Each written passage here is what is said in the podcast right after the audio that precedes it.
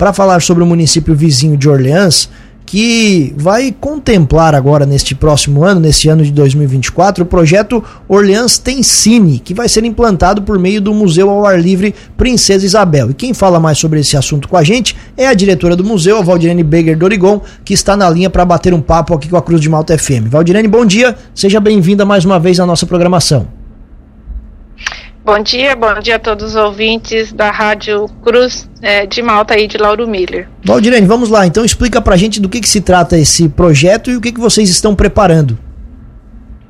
Então, esse projeto Orleans da Ensine é, nada mais é do que uma adaptação do nosso centro de vivências para transformá-lo num espaço mais acolhedor e que ele se torne um espaço, claro que não é um espaço de cinema que existe, né, nos cinemas por aí, mas seria um melhoramento do nosso auditório para que possa ser adaptado como uma, uma sala de cinema, né?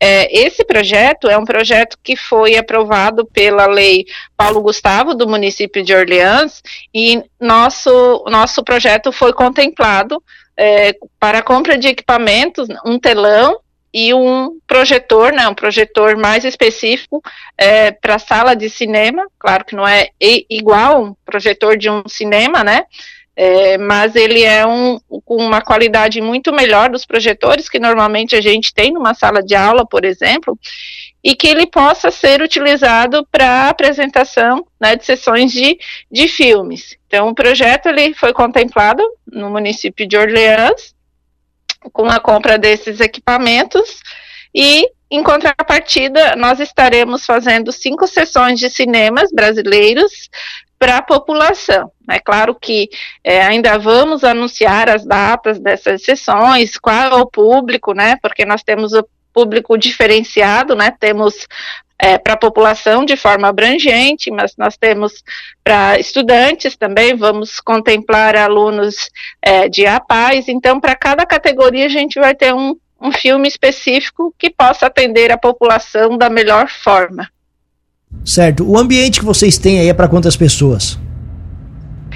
Ele é em torno de 250, 270 pessoas, mais ou menos, é, sentados, né? Então, ele vai comportar um, um grande público, né, que possa assistir é, essas sessões que estaremos apresentando.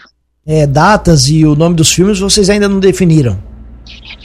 Ainda não, nós, a nossa proposta, né, nós temos até o mês de agosto para finalizar o projeto, então nós estamos na fase ali de é, adquirir os equipamentos e é, selecionar os filmes, né, então tudo isso vai estar dentro da programação e também estaremos, né, divulgando e anunciando vocês, todos ah, os meios de comunicação, para que a população possa é, ver a programação e possa participar, né, de acordo com, com a classificação do, do público.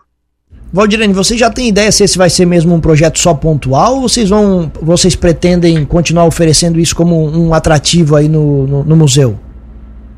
Então, a ideia é que posteriormente, né, esse projeto a gente consiga, né, é, estar trazendo ó, filmes, né, com, com maior frequência da, a partir, né, da compra desses equipamentos e a conclusão do projeto, a gente consiga sim trazer, é, por que não, outros filmes, né, que nós temos aqui na, na, na região, então, a ideia é que eles se tornem, né, realmente um espaço é, de, de apresentação de filme para a população.